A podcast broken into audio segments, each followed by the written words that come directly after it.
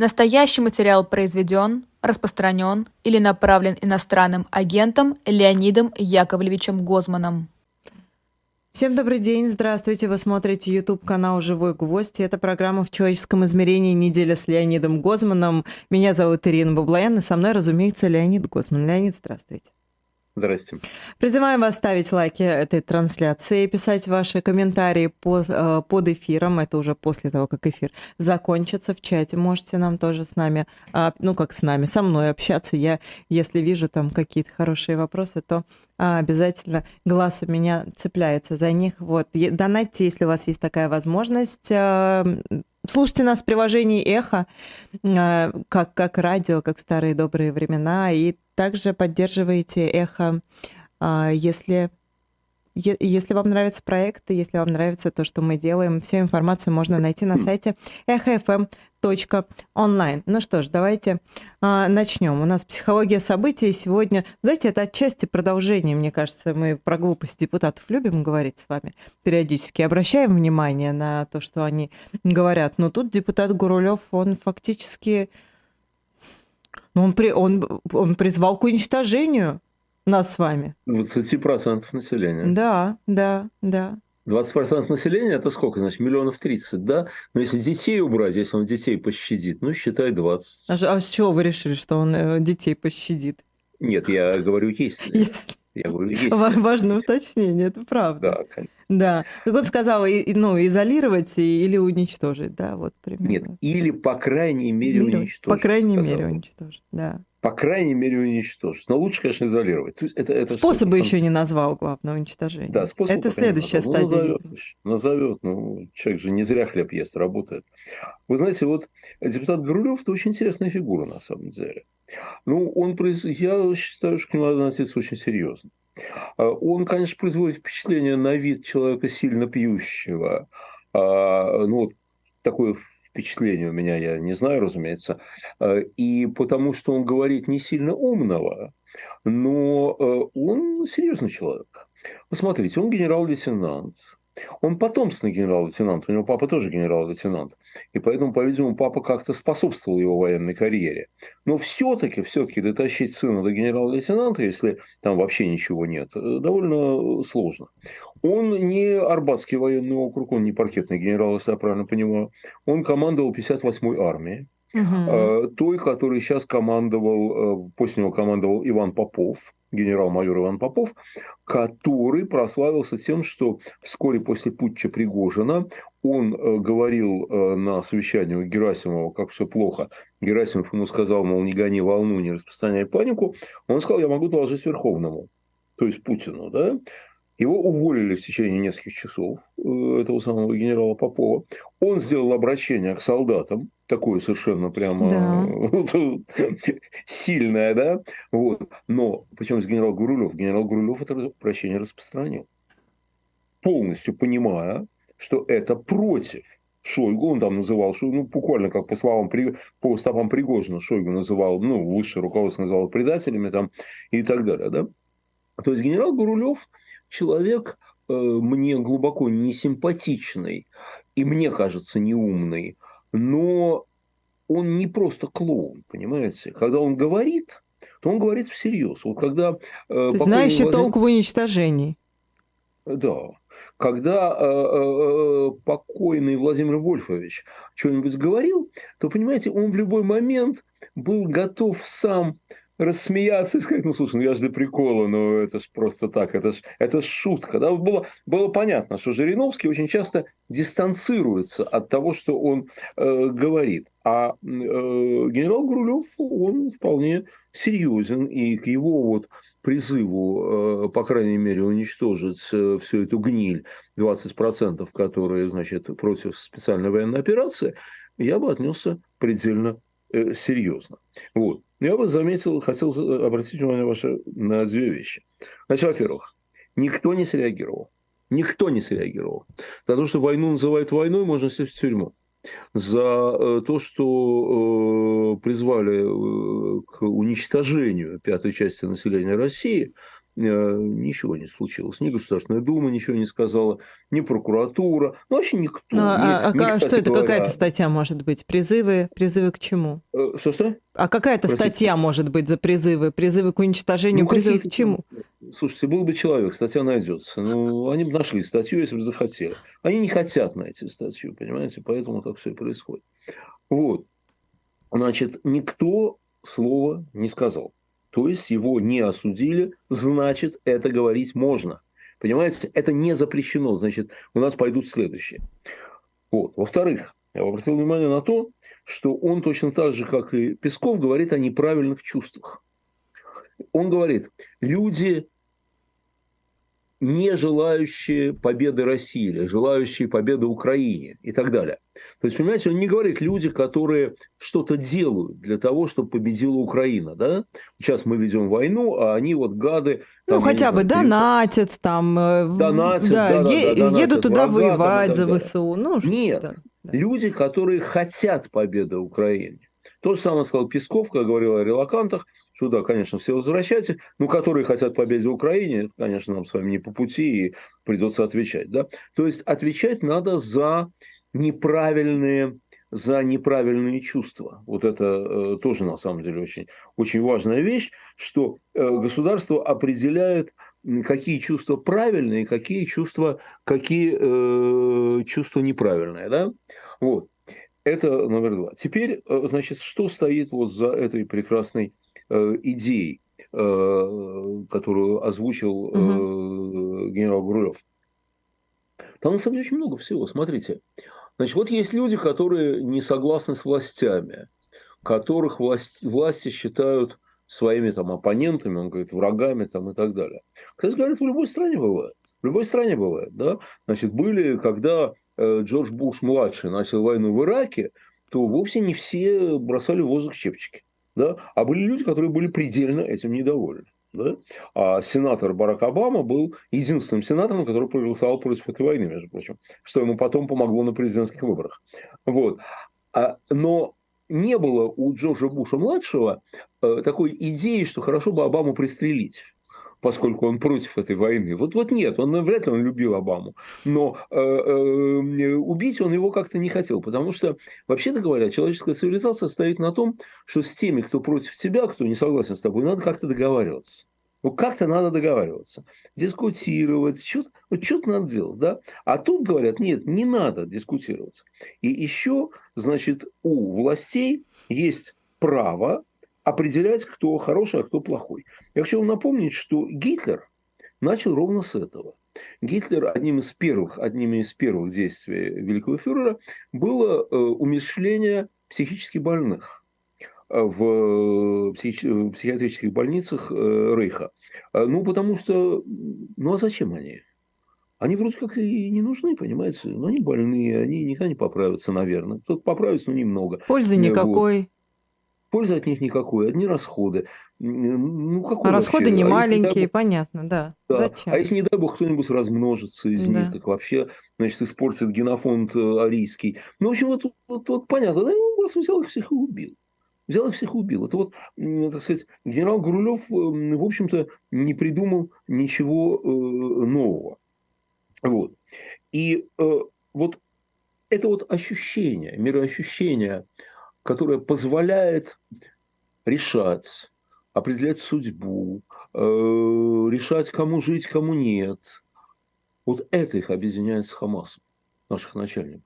Вот тут Байден сказал, что э, вот в своем обращении к нации э, хорошее было обращение, меня очень огорчило то, что какое-то шоу Трампа собрало на 6 миллионов больше, глаз, больше просмотров.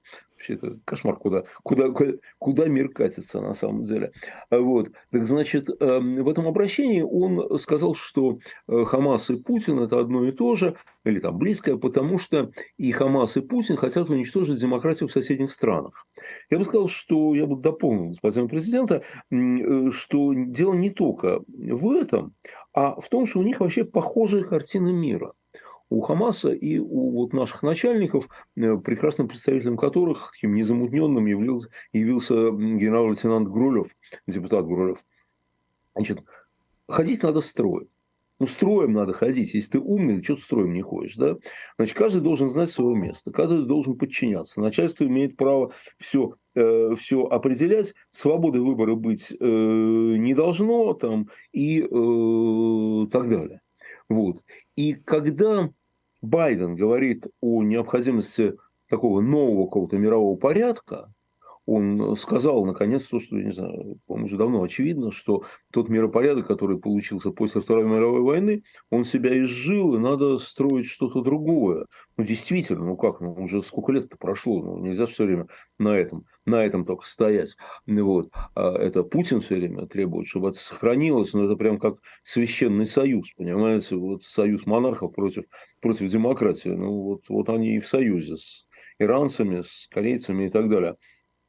Вот, а, значит, э, вот этот миропорядок – это про что? Это про то, что вот эта борьба свободы с несвободой на самом деле, понимаете, в разных формах, под разными этикетками, религиозными, светскими, революционными, там, неважно какими, да, э, очень непохожие люди, одни в галстуках, другие в каких-то там своих, там, не знаю, эти арабские одежды, я не знаю точно, как они называются, они как бы не похожи на европейские, да, кто-то в этих клетчатых платках, кто-то в челме, это, это, это не важно на самом деле, за ним, вот у тех, которые вместе, стоит одно – ненависть к свободе. Свободу надо подавить. Причем, понимаете, люди это чувствуют на самом деле. Люди это чувствуют. Вот смотрите. Каким образом? Вот, Каким образом? Я не знаю, каким образом, чувствует и все. Вот а, в какой-то из арабских стран я вчера видел, видел фотографию, забыл, сейчас не успел посмотреть, в какой. Вот, ну, поверьте на слово. Э, там была манифестация в поддержку э, арабского народа Палестины, да? Вот. И на этой манифестации было рядом два портрета. Путин. И знаете кто? Ким Чен Ын. Угу. Откуда они взяли портрет Ким Чен Ына, я вообще не понимаю, да? Вот, тоже мне великий вождь. Но у них был портрет Ким Чен Ына. Представляете себе вот эту ситуацию, да? Вот, то есть, вот, вот ну, Ким Чен Ын – это такая, э, ну, один из символов диктатуры, один из символов самовластия, дикости вот такой, да, вот, ну просто символ, да, и вот люди, которые там выступают за Хамас, где-то за тысячи километров от нас, да, они выступают за Хамас, поддерживают Хамас, они видят, что с ними кто? С ними Путин, с ними Ким Чен Ын. Да? Это вот э, само по себе очень такая э, интересная штука. Вот люди это как-то как-то э, э, как-то чувствуют. Конечно, вот протесты вот эти в мире, которые сейчас идут, которых огромное количество в поддержку Палестины. Вот вчера э, там, в Берлине. Э, Напротив моего дома были прям. Да. Да? Да, а, прям вот, вот вы, выходишь, и прямо вот они район. через дорогу. Хороший район выбрали для жизни. Это вот. МИД вообще, я вам скажу. Ну, МИД, не МИД, знаете, МИД. Вот. Ну, то есть это один из самых э, таких спокойных районов. Абсолютно, да. Ну, да. ну, собственно а, говоря, и протесты были спокойные, тут надо сказать. Было очень много полиции. Ну, вот в Париже, в Париже трясло, там еще где-то. Не, да. ну тут было, я просто поскольку видела это своими глазами, могу сказать, что было все довольно-таки чинно. Да? Угу. Мне говорили про какие-то. Нет, это вчера там... было спокойно, а до этого были, да, какие-то там чуть ли не коктейли Молотова кидали и так далее, и так далее. Ну да, подобное. да, да. Угу. А в Америке там женщину Равина зарезали. Да, это, это вообще какая-то дикая история. Вот. 50 есть, ножевых ранений нанесли. Всех, да. да. Конечно, частично, частично это купленная вещь. Вот в Индии прошла манифестация индийцы за Хамас – или там за Палестину, я уж не помню, вот, за Палестину, по-моему. И они шли под итальянскими флагами. Ну, организаторы перепутали, организаторам без разницы, так? Но, понимаете, настоящим протестантам, настоящим протестантам, настоящие протестанты не могут перепутать флаг Палестины и флаг Италии. Это тут, тут, тут невозможно, да? Если ты за Палестину, то ты знаешь, как выглядит ее флаг. Если пошел на как минимум. Они шли под флагами Италии. Ну, это, это потрясающая вещь. Но на самом деле, конечно, есть очень много протестов настоящих, да? Вот. И это, между прочим, серьезное дело. Это серьезное дело. Потому что э, это вот к тому же, что говорил Байден про новый порядок. Знаете что?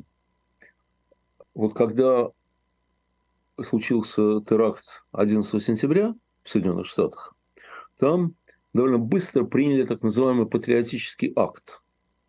Патриотический акт расширял несколько права спецслужб, и в этом смысле был такой очень нелиберальный.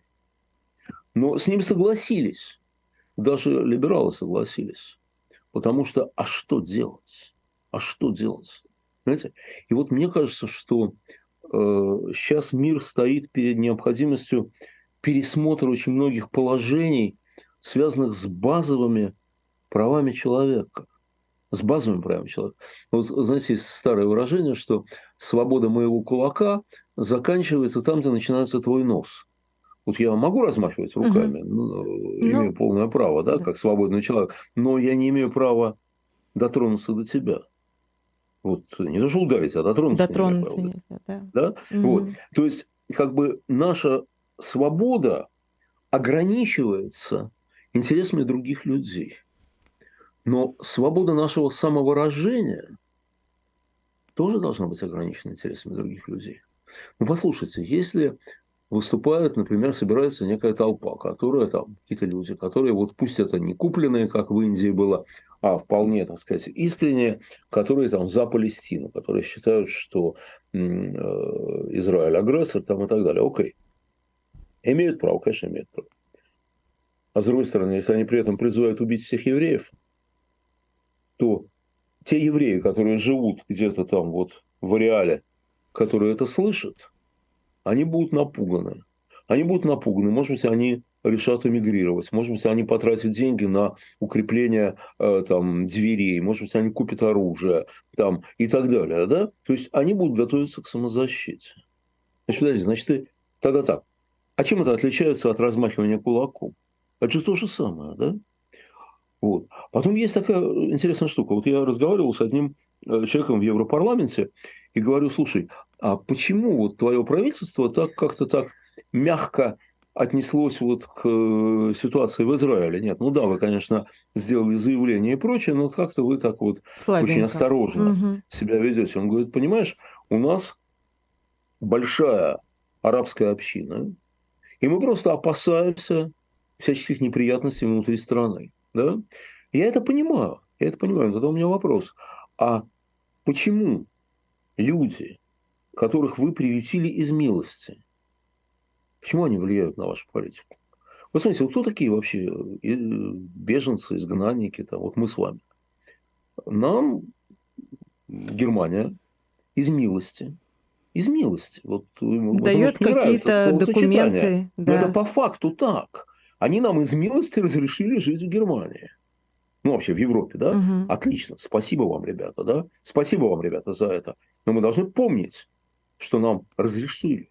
У нас нет права устраивать вот такие там манифестации и чего-то требовать от правительства страны пребывания. Мне кажется, нету. Вот. И я думаю, что мир нас ждут очень, ждет очень, э, наш мир ждут очень большие изменения. Вот этой вот компания э, Хамас и Путин, ну угу. и чем Ким Чен Ын, там, иранские аяталы и, э, и прочая публика, там, венесуэльский этот водитель автобуса, который теперь президентом работает,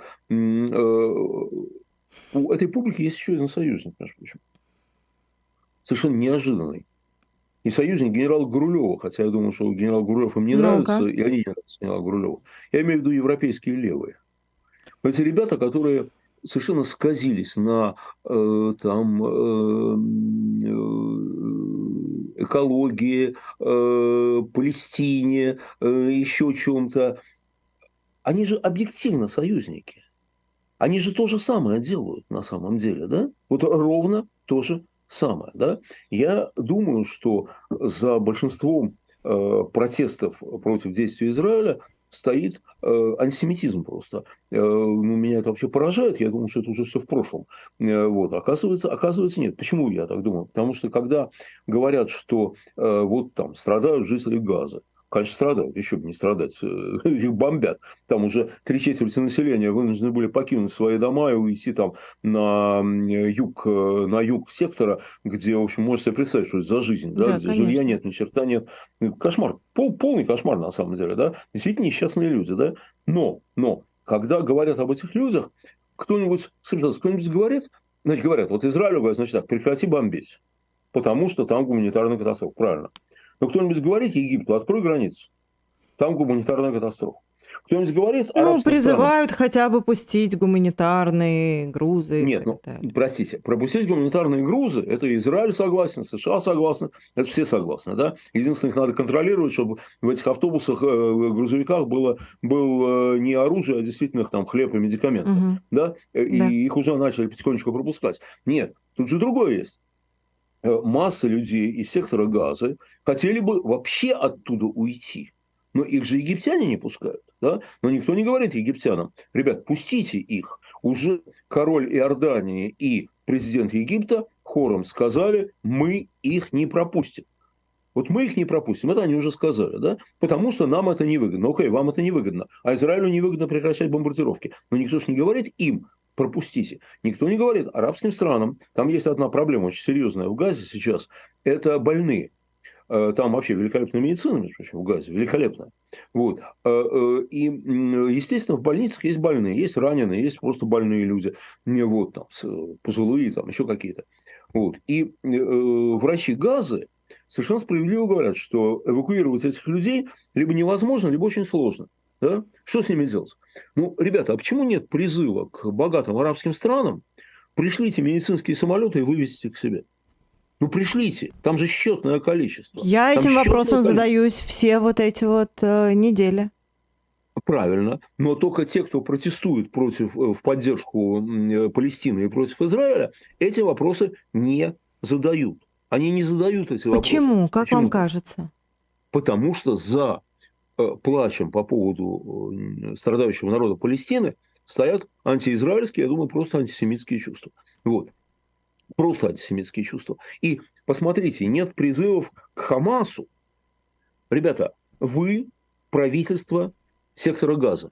Вы правительство. Вы управляете там, да? Вы обязаны сделать так, чтобы ваши люди не страдали. А для этого же очень простые вещи есть, да? Простые вещи.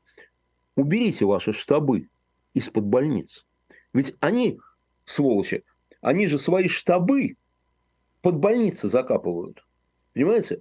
под больницы, под детские учреждения там и так далее, в расчете на то, что Израиль не будет, не будет бомбить. Потому что, ну как, а они в подвалах там сидят, ну, в таких подземных, подземных укрытиях. Никто им этого не говорит, да? То есть, на самом деле, на самом деле, вот этих э, левых европейских, у них очень много общего, как мне кажется, с, и с Хамасом, и с Путиным на самом деле. Это вот такой тройственный союз. Тут что это? Грета Гунберг, э, Тунберг, Грета Тунберг. Грета Тунберг, да, вылезла. Я вот хочу похвастаться, мне Грета Тунберг была отвратительна с первого своего появления. Вот когда первый раз появилась, она, была, она мне была отвратительна. Причем я понимал, что она сама, ну, сама по себе просто, просто марионетка, но мне были отвратительны люди, которые за ней стоят. Ну, просто отвратительно, да? Точно так же, как, вот, опять же, хочу похвастаться, вот есть этот самый, как его, Николай Басков, да, который крупно топит сейчас за специальную военную операцию.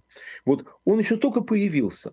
И у меня было, я в РАУ с России тогда работал, и мне предложили его пригласить на какое-то э, там наше какое-то мероприятие, ну, в качестве такого, так сказать, гостя, который будет вот, ну, там, ну, не корпоратив, но, в общем, что-то похожее, да, вот. Я ничего плохого про него не знал. Я посмотрел на это лицо и понял, что я не хочу, чтобы этот человек был здесь. Вот не хочу и все. Я не знаю, как он поет, не, не, не мне решать. Но то, что он э, мразь такая, да, вот, вот это было очевидно. Вообще, очень, очень много видно по лицу. Вот. Так вот, вот Грета Тунберг, э, эти самые левые всякие и прочие, да, вот, а, они Смотрите, казалось бы, они очень не похожи на Хамас и на Путина. Они и одеты очень как-то разнообразно, и музыка там, и наркотики иногда, и еще чего-то такое. Все вроде бы, так сказать, полная свобода, да? Внешне они не похожи. Но на самом деле эти люди, эти люди не приемлют, знаете чего? Они не приемлют того, на чем на самом деле стоит мир. На такой регулярной дисциплинированной жизни, на уважение к труду, ежедневному труду, да, на уважение к соседям, на э, понимание необходимости работы для того, чтобы жить там, ну и так далее. Да? Вот они это отвергают. Они отвергают вот эти базовые ценности, базовые ценности того, на чем стоит современная цивилизация. Бенджамин Франклин говорил, что ему все равно, в какую церковь входит сосед. Но он хочет, чтобы он ходил в церковь. В любую. Все равно в какую. Ну, потому что, ну, по тем временам это означало э, принятие каких-то таких базовых, базовых ценностей, да. А еще он говорил, что если я одолжил человеку деньги, и меня по утрам будет стук его молотка, ну, мастеровому какому-то отложил деньги, по утрам меня будет стук его молотка, то я спокоен, что он мне эти деньги отдаст. Человек работает. Человек работает каждый день, каждый день. И вот эти самые ребята, которые сейчас там э, собираются, это вот такой тройственный союз получается Путина с Ким Чен Ыном, Хамаса и э, вот этих самых Почему там э, Китая э, нет? левых. Не понял? Почему Китая там нет? Потому что Китай очень осторожен, они вообще молодцы. Они молодцы, они очень держатся вот так вот в стороне, Э, мне кажется, что Си, ну и, видимо, не только Си, это традиционно для китайцев, для их руководителей, они понимают свою силу, и они не хотят никому примыкать. Они очень осторожны. Они очень осторожны. Когда надо, они предельно жестоки. Ну, когда, когда им надо. Что они там делают с уйгурами? Кстати, обратите внимание, уйгуры мусульмане. Что-то я не вижу протестов в исламском мире – о том, как китайцы дискриминируют их братьев уйгуров. Вот нет вот этих протестов. Китай все боятся. Китай все боятся, да? А вот эта э, сладкая тройка, э, э, Путин, Ким Хамас и Ким. Плюс Хамас и плюс е, левые, да? А, они, а, левые, да, извините. Да, они готовят войну. Они готовят Третью мировую войну. Так они и же знаете, за мир, Леонид. Вот эти левые, да, они, да, же вы, они же выступают за мир. Как они могут... Советский Союз тоже выступал за мир. Вот. И, и э, э силами КГБ, и там, как еще эти структуры назывались, устраивал э, за деньги всякие провокации в мире. Э, нет, нет, понимаете, что вы говорите, что вы хотите, это на самом деле немножко разные вещи. Эм, Гитлер, между прочим, говорил, что напасть на Польшу его вынудили, у него не было другого выхода. Это вам ничего не напоминает, что не было другого выхода? Да? А я читал речь великого фюрера, которую он произнес после захвата Судет. Угу. И я читал, как и все мы, наверное, речь Владимира Владимировича Путина после аннексии Крыма. Да. Вы знаете, у меня такое впечатление, что они просто взяли речь великого фюрера и отдали ее Путину. Вот. И он ее зачитал. И в речи великого фюрера, между прочим, там через слово «мир», мир, за который стоит Германия. Мы хотим мира, мы не хотим войны. Мы делаем все для сохранения мира там, и так далее, и так далее. Это ровно то, что все это, вся эта публика сейчас говорит. И мне кажется, что, вы знаете, мне просто страшно это говорить, но, по-моему, они очень успешна в подготовке Третьей мировой войны. Она очевидно, что, например, сейчас она ближе, чем была там три недели назад. Да? Э, вот шансов, шансов, шансов больше. И они никак не останавливаются, они все время идут вперед, вперед, вперед. И вот я не знаю, кто из этих европейских левых э, идиоты, а кто, э, кто, кто это, в общем, в конце концов, не важно.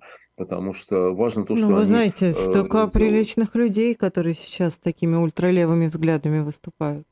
Вы знаете, я э, не... Вот, понимаете, в чем дело? Я не вижу, к сожалению, вот я смотрю э, тексты, э, тексты их, да, вот. Ну вот, ну, важный все-таки такой, важная лакмусовая бумажка – это отношение к террору Хамас, да.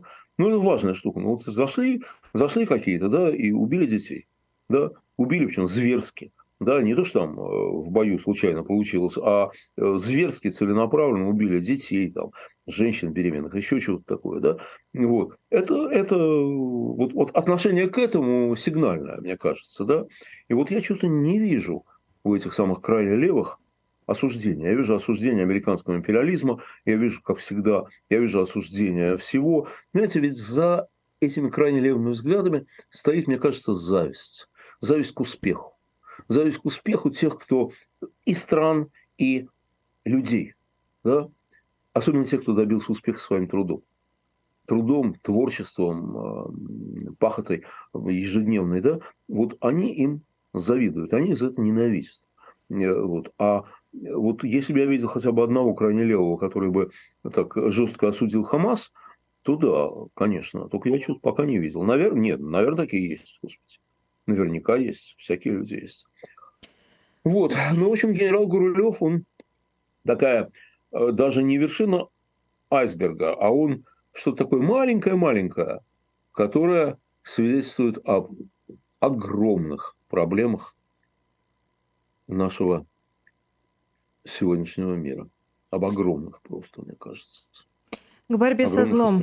Со злом мы с вами переходим. Да, а, вы знаете, вот сегодня в Берлине конференция... Сегодня, вчера началось, но конференция сегодня действительно... Вчера был только, как я понимаю, только ужин для да. некоторых. Нетворкинг, вот, как деле, принято всех, говорить приехал. нынче, да, нетворкинг. Да. да, все а, общались, вот... задавали друг другу неловкие и неудобные вопросы. А, все пытались ну, да. друг друга да, в чем-то нет, это, очень важно. убедить. Это Я действительно не... важно, да. А вы еще да, и как важно. Э, спикер выступали сегодня. Нет, на самом деле в любой конференции самое важное это кулуары. Конечно. Поэтому мне очень жаль, что я не доехал, так получилось, я что за не доехал вас. до Берлина. Я за вас. Вот. Но, тем не менее, значит, вот да. я считаю, что это вот действительно борьба со злом. Значит, собрались люди, но вы можете подтвердить или не подтвердить, потому что вы были вчера, да? Собрались люди, которых ну, они как бы все вышибли, вышвырнуты из России, ну, как и мы с вами, но они сохраняют идентичность. Они остаются, вот они сохраняют свою принадлежность к России. Да? Потому что можно же забыть. Есть же люди, которые э, прах с ног и привет, да. Я знал иммигрантов предыдущих волн, которые, например, с детьми не говорили по-русски вот в Америке жили, а с детьми говорили только по-английски. И дети, подросшие дети, уже русский не знают. Они говорят, ну не надо. Потому что не надо, потому что что они были американцами. Нафига им вот идентификация с этой проклятой страной? Как минимум, потому что полезно с детства несколько языков изучать. Ну, полезно нет. Полезно, чтобы ребенок владел и английским, и русским. Да, конечно. Лишний Я говорю язык. несколько. Да, конечно, да. конечно. Но они не хотели, они не хотели никакой связи с э, родиной, с бывшей родиной, да. Но те, которые собрались сейчас, они хотят связи, естественно. Да? И вот что меня очень радует и внушает определенный оптимизм, это то, что это люди, которые не опускают рук. Причем многие из них живут в очень тяжелых условиях. Знаете, и с легализацией проблемы, и денег нет, и еще чего-то такое, да, и детей в школу не устроить. В общем, ну, масса проблем, масса проблем. Это же все, понимаете, это же все не олигархи, это все обычные ребята. Да? И у них масса проблем, и они все не опускают рук, они продолжают какую-то активность, они верят в то, что что-то получится. И вот там вот сессия, на которой я выступал, первая сессия, они ее открыли, мне кажется, очень правильно. Чем мы можем быть полезны друг другу? И вы знаете, есть очень много вещей, которые можем быть полезны друг другу. Свержением режима Путина, но это вот как бы не во власти кого-либо конкретного из нас, да, или э, помощью в решении бытовых там проблем, устройства, и, в общем, людям помогают. Вы знаете, я я даже на себе почувствовал вот эту помощь. Там был момент, когда мне э, реально помогли там некими консультациями, объяснениями, что надо делать и так далее. Вот. А кто-то там ездит там, в аэропорт, встречает, там э, как-то помогает, сопровождает в эти бюрократические учреждения, человек без языка, там неважно, без немецкого, без испанского, где он оказался, он языка не знает. А бюрократы, чиновники не хотят говорить на другом языке, а им плевать, понимаете, очень часто, да? Нет, бывают разные люди, а бывают те, которым ну, плевать совершенно, вот он все, он знать ничего не знает и не хочет, да? Значит, чтобы с ним кто-то пошел там, ну и так далее. Люди это делают. Но есть одна глобальная задача, которую мы должны помочь друг другу, и будете смеяться в стране. Ну-ка. А, это сохранение, вот я же психотерапией когда занимался, есть такое понятие психотерапии successful identity, успешная идентичность. Угу. Вот, понимаете, мы должны не просто продолжать считать себя там э, э, россиянами, русскими, а мы должны это, наша идентичность должна быть позитивной для нас. Понимаете? Это не то, что я стесняюсь этого. Вот если я, да, я русский, но я этого стесняюсь, тогда у нас ничего хорошего не получится. Понимаете? Это тогда крест на нашей стороне. Вообще крест. Потому что мы ничего не сможем сделать. Вот чтобы что-то сделать, надо верить. Понимаете? Вот. А нам со всех сторон говорят, что мы прокляты, что Господь отвернулся, что у нас может быть только тирания, а больше ничего. Что Путин – это эманация русского народа. Сколько раз я это слышал там разными словами, да? Что мы все имперцы, агрессоры, там, э, злодеи, грабители там, и так далее, да? Вот. И мы все этого хотим, что мы все поддерживаем Путина. Это, это же слышно постоянно, со всех сторон нам говорят, да? Со всех сторон. При этом нам говорят, что мы говорим, ну как же, подождите, а вот Александр II, а вот Сахаров, а вот э, 90-е годы. Ля-ля, ну это так случайность, это не считается. А вот сейчас сколько равно... политзаключенных, а посмотрите, да, что да, происходит. Всем наплевать, всем наплевать. Понимаете, нет, мы все только за империю. Э, э, либерал, русский либерал заканчивается там, где начинается вопрос об империи. Ребят, ну сколько ж можно дурь-то нести такую, да? Вы посмотрите, в том же Берлине, да, э, год назад, год уж прошел, нет, меньше года прошло, Берлинская конференция была, да. тоже приняли декларацию, общую декларацию для угу. всех, да, как бы, которую там подписала какое-то дикое Весной количество было, людей. Да. Все организации, какие есть, людей там тысячи подписали. Там русским языком сказано – и переведено на английский и на другие языки, что мы против имперской политики российского государства. Мы против империи. Вот сказано русским языком. Сказано, Крым – это Украина. Вот все сказано. Нет, этого никто не слышит, никто не хочет слушать. Вот. А, слушайте, какие к черту имперцы? Когда рушилась империя, не было ни, вот в начале 90-х, не было ни одного протеста, ни одной акции с требованием сохранить империю силой оружия. Ну, не было такого вообще. Зато в 1991 году, после убийства 13 человек на Вильнюсской телебашне, миллион человек был на улицах Москвы, миллион, да, за, не за империю, а за свободу Литвы, Эстонии и Латвии. За свободу люди вышли а 100 тысяч человек, которые закрыли своими телами Белый дом и тем самым сорвали августовский путь. Понимаете, ну какая к черту империя? Вы чего, вы, ребят, ребят, ну вы чего несете, да? Но это продолжается, продолжается, нам это говорят постоянно, да? Причем, понимаете, когда нам это говорят украинцы, то это, в общем, можно понять. Ну, потому что слишком много зла наши соотечественники им принесли, война. И понятно, как относились к немцам во время Второй мировой войны во многих странах мира. И ничего с этим не поделается. Да? И когда мне что-нибудь насчет того, что эм, э, я вот тоже ничем не лучше Путина и такой же, и, а вы вообще путинский агент, я вот тут недавно читал. Э, значит, когда вот такое говорит украинец с фронта, то я не знаю, как вы, а у меня язык не поворачивается ему возражать.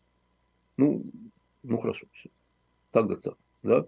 Когда такое говорит наш соотечественник, который поехал туда и взял в руки оружие и защищает их от нашей страны, я тоже не могу ему ничего сказать. У меня, у меня язык не повернется. Но слушайте, когда мне это говорит, а мне это просто реальный случай, да, в Берлине, молодой здоровый украинец, мне говорит вот это – я говорю, слушай, парень, а почему ты не на фронте, а в Берлине? Ты вообще кто такой? Почему я должен все это слушать? Потому что моя страна напала на тебя? Но я не нападал. А ты не защищаешь. А ты не защищаешь. Ты в безопасности. На твою страну напали, а ты сидишь в Берлине. Что сидишь в Берлине? Вот. Какое у тебя право? Нет, ты сиди, это твое дело. Твое дело, дело президента Зеленского, там, уклоняешься от призыва. Не, не, не, не, у нас своих, своего, своей головной боли хватает. Но меня судить ты не имеешь права. Нет у тебя этого права. А самое, вот, что у меня вызывает просто, знаете, ярость, да, когда вот это все про то, что Россия обречена, а вы все на самом деле поддерживаете Путина, если бы его не поддерживали, вы бы его не допустили, это вы его поставили к власти, потому что вы за него голосовали. Все это ахинея, да? Когда это говорят наши бывшие соотечественники. Знаете, человек уехал там 10-15 лет назад. Да? Он автозак видел не изнутри, как мы с вами. Не изнутри. Еще туалетов а там не было. Конечно. Вот. Он по телевизору это видел, понимаете? А сейчас он имеет право судить? Нет, ты не имеешь права судить. Ты не имеешь права судить. Это, это, это не, не твое. Ты вообще ты кто такой? Ты кто такой, чтобы мне это говорить сейчас? Да? Вот. Вот от тех, кто в тюрьме сейчас сидят, я готов услышать все, что угодно.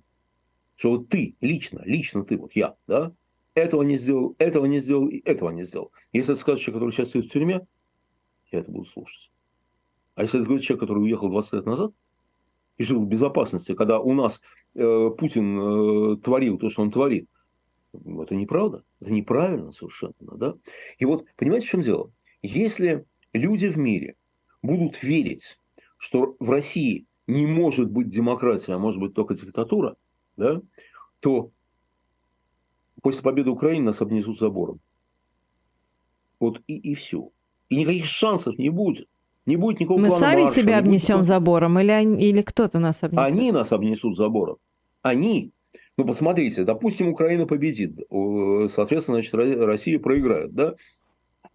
Если из этой страны ничего, кроме зла, не может исходить, ничего, кроме войны, диктатуры, жестокости, шпионажа, там, подрывных действий и так далее, что должны сделать нормальные люди? Окружить ее забором, правильно, поставить стену, поставить э, войска на границе, чтобы никто оттуда не прорвался. И, ребята, и подыхайте там сами как хотите. Ну, это, это нормальная вещь. Это нормальное решение. Да? И тогда никакой поддержки нам не будет. Вообще ничего не будет. И будущего у нас не будет. Потому что мы возрождение нашей страны, ну, а мне бы хотелось, чтобы она возродилась, да, возрождение нашей страны может быть только на пути возвращения ее в мир а мы не сможем вернуться в мир. Но если мы в это поверим, то мы ничего не построим, потому что нельзя построить здание, если ты не веришь, что оно будет стоять. Понимаете? И вот это, мне кажется, та задача, которую должны решать все люди, которые в значительной степени, она не единственное, понятное дело, э, должны решать все люди, которые собрались сегодня в Берлине. Там, конечно, много еще другого. Там э, пытаются договориться о совместных действиях на э, том, что называется, на этом фарсе с президентскими выборами. Да? Я не думаю, чтобы это честно говоря, я скептик в данном случае, я не думаю, что это на что-нибудь повлияло, но хотя я думаю, если договоримся, то, конечно, будет хорошо. Единственное, к чему я призвал, и надеюсь, сегодня еще это сказать там, Ой, если мы призываем людей к чему-то, то мы должны помнить, что режим озверел совсем. И любое публичное действие может кончиться тюрьмой. Ну вот, например, наблюдать за выборами. Пойти записаться в наблюдателя. Надо понимать, что это риск. Или экзит-пол провести, или еще что-нибудь. Да, мне и кажется, мы... даже что-то с бюллетеней сделать уже может быть. Да все, что угодно может быть. Все, что угодно может быть. Да. И Не вот так мы, посмотрел которые... на них. Да.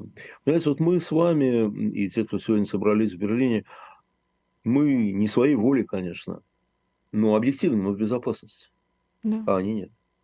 И поэтому мы должны об этом помнить. И еще, вы знаете, вот вот, мне кажется, одна из важнейших проблем нашей вот этой оппозиции в изгнании.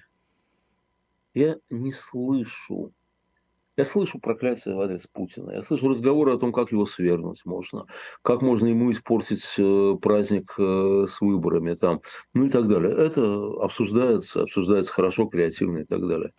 Я не слышу разговоров о том, как помочь людям, которые там остались. Причем не только таким, как мы, которые по каким-то причинам не уехали, вот сидят тихо и ждут ареста, да, а большинству людей, обычных людей, многие из которых голосовали за Путина.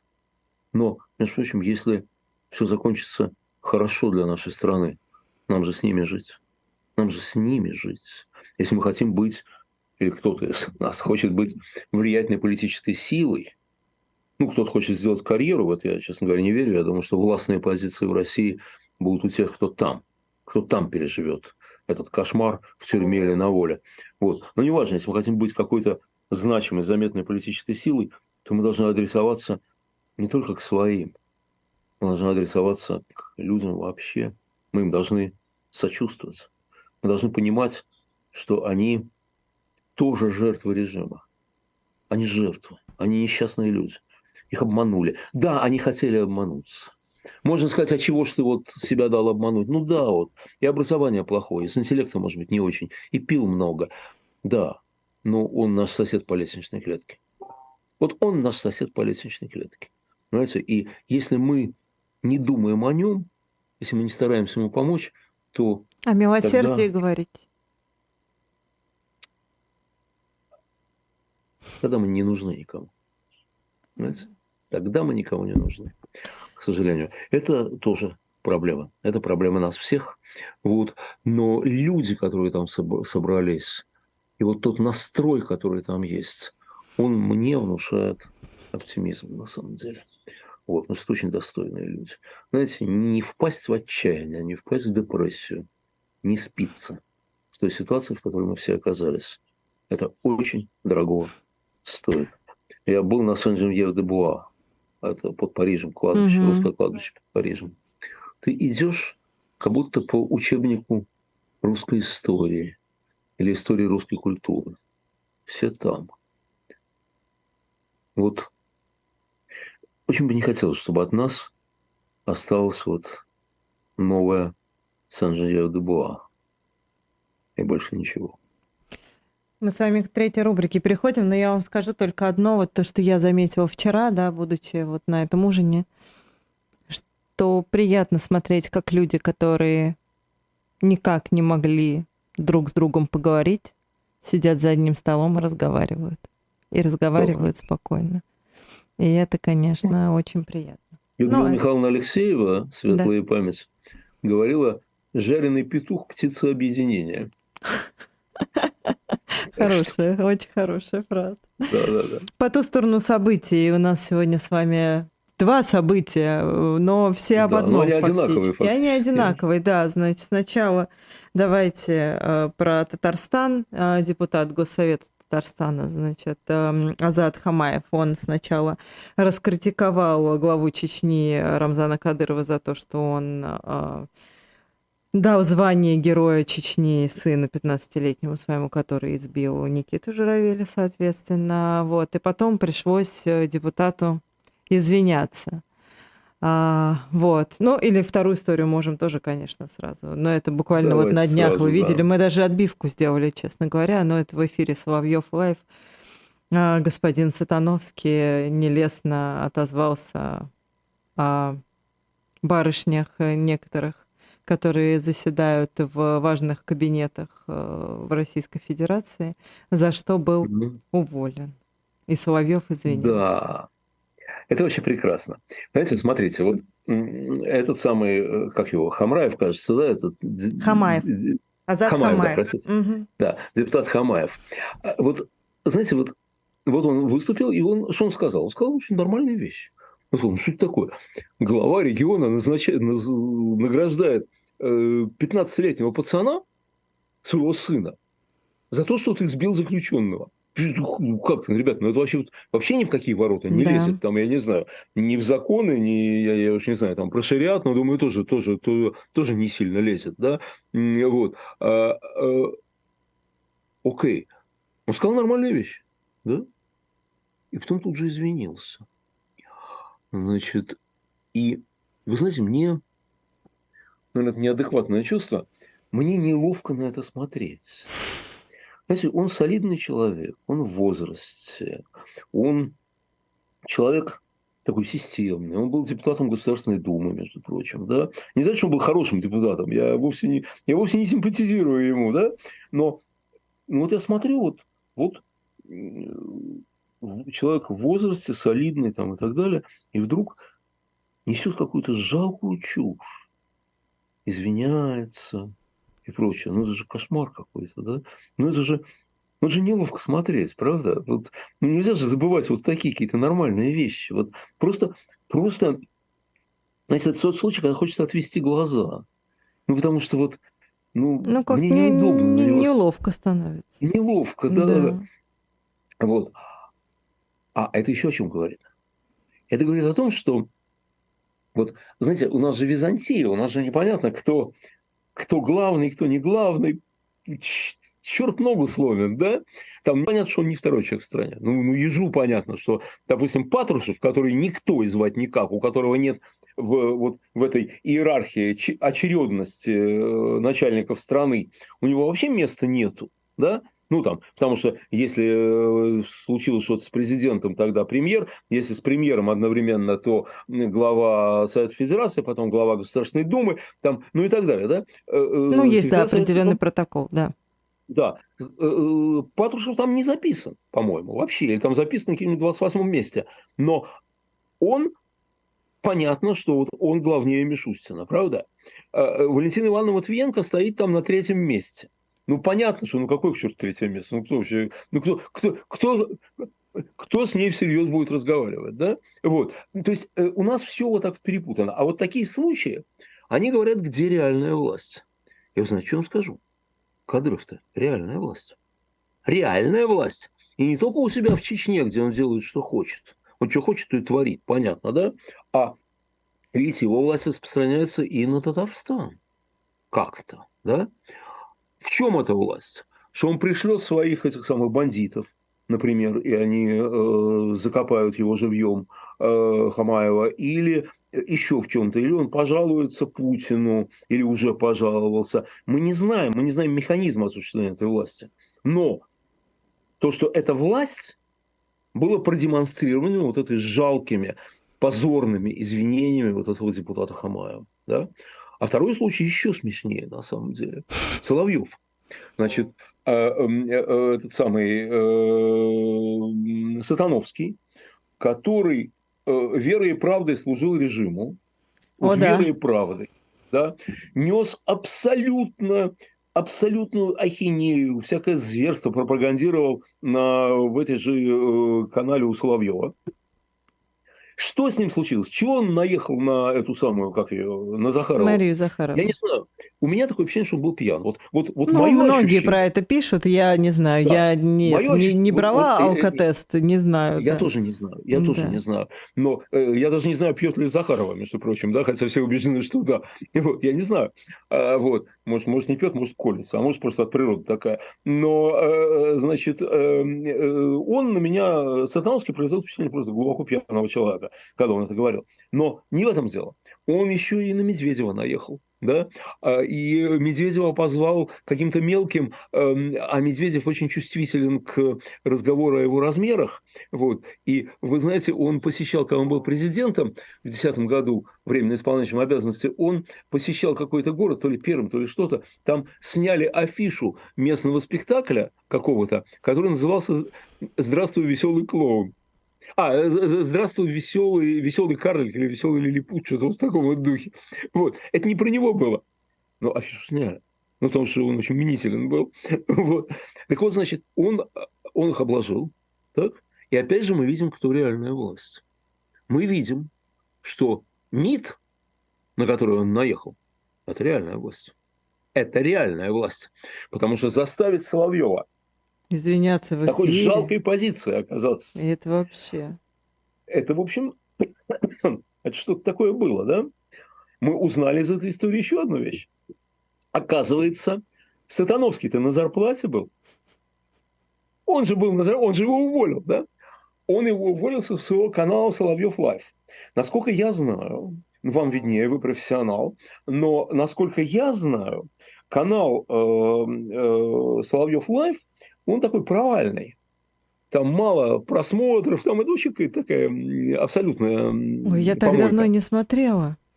Вот. Нет, ну там просто по, по экономическим показателям это э, очень плохой, очень плохой канал, плохой проект. Ну, я думаю, да? они не бедствуют, Леонид. Я почему-то вот уверена, смотрите, что они не бедствуют. Нет, да. Нет, так вот смотрите, а откуда тогда, если бы Соловьев зарабатывал э, бешеные бабки на просто на своем канале, одно, да, зарабатываю бабки, хочу нанимаю Сатановского, плачу ему деньги, хочу увольняю Сатановского, отлично.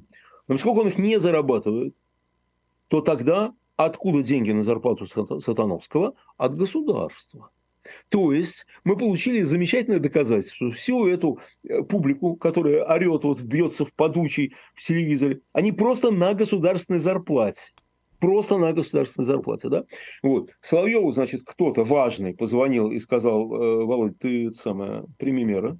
это не годится, мы недовольны, да. То есть Захарова сама не власть, но Захарова смогла пожаловаться кому-то, кто власть. Я не знаю кому. Может, Лавров власть, может быть. Вот. Может, Путину, я не знаю. Вот. Она известный человек, такой, видимо, допущена к телам, ко всяким. Вот. И, конечно, еще одна чудная вещь. Соловьев все это произносил в военной форме с бронежилетом. Мне очень интересно, он так по городу теперь ходит? Вот, э, может, он так в постель ложится? Я не знаю. Э, э, э, Вы знаете, знаете, я один раз, у нас время практически закончилось, но мы сейчас с вами договорим все равно. Я думаю, что не страшно, что мы на пару минут вылетим. Я один раз ездила а, там для одного документального фильма записывать человека, который а, воевал в 2014 году. Вот. И он, значит, с тех пор он как вот а, надел военную форму, так он ее не снимает. А ездила я к нему в прошлом году, как вы понимаете. Сколько лет прошло? Как надел я портупею, так тупею и тупею.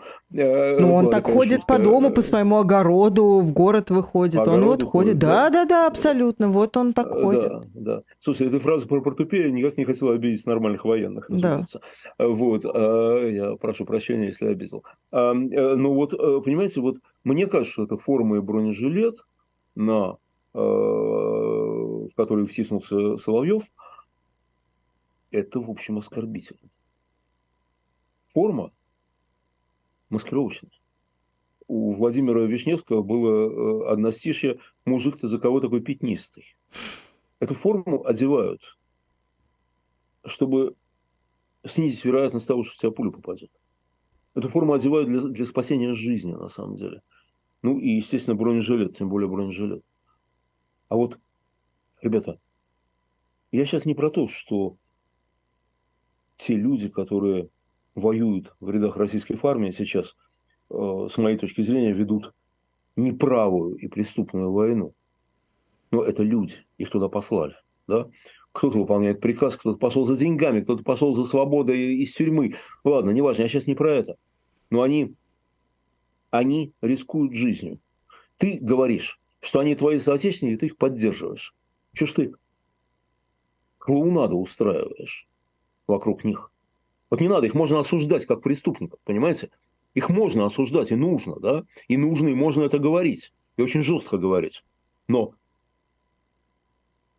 фактически издеваться над ними не надо. А это издевательство просто. Это просто издевательство. Это какой-то жалкий фарс, который показывает, насколько вот эти люди, которые там у власти, которые их говорящие головы, насколько они, насколько они аморальны на самом деле просто аморально. Потому что, понимаете, вот, вот форма и бронежилет на Соловьеве – это, с моей точки зрения, это оскорбление этих людей, которые одели, э, надели эту маскировочную форму и надели бронежилет, потому что вокруг стреляют.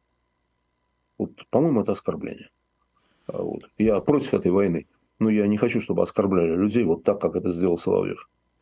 Леонид Гозман и Рен Бублаян. Программа «В человеческом измерении. Неделя с Леонидом Гозманом». Встретимся с вами в следующее воскресенье в 17 часов по московскому времени. Всем спасибо и пока.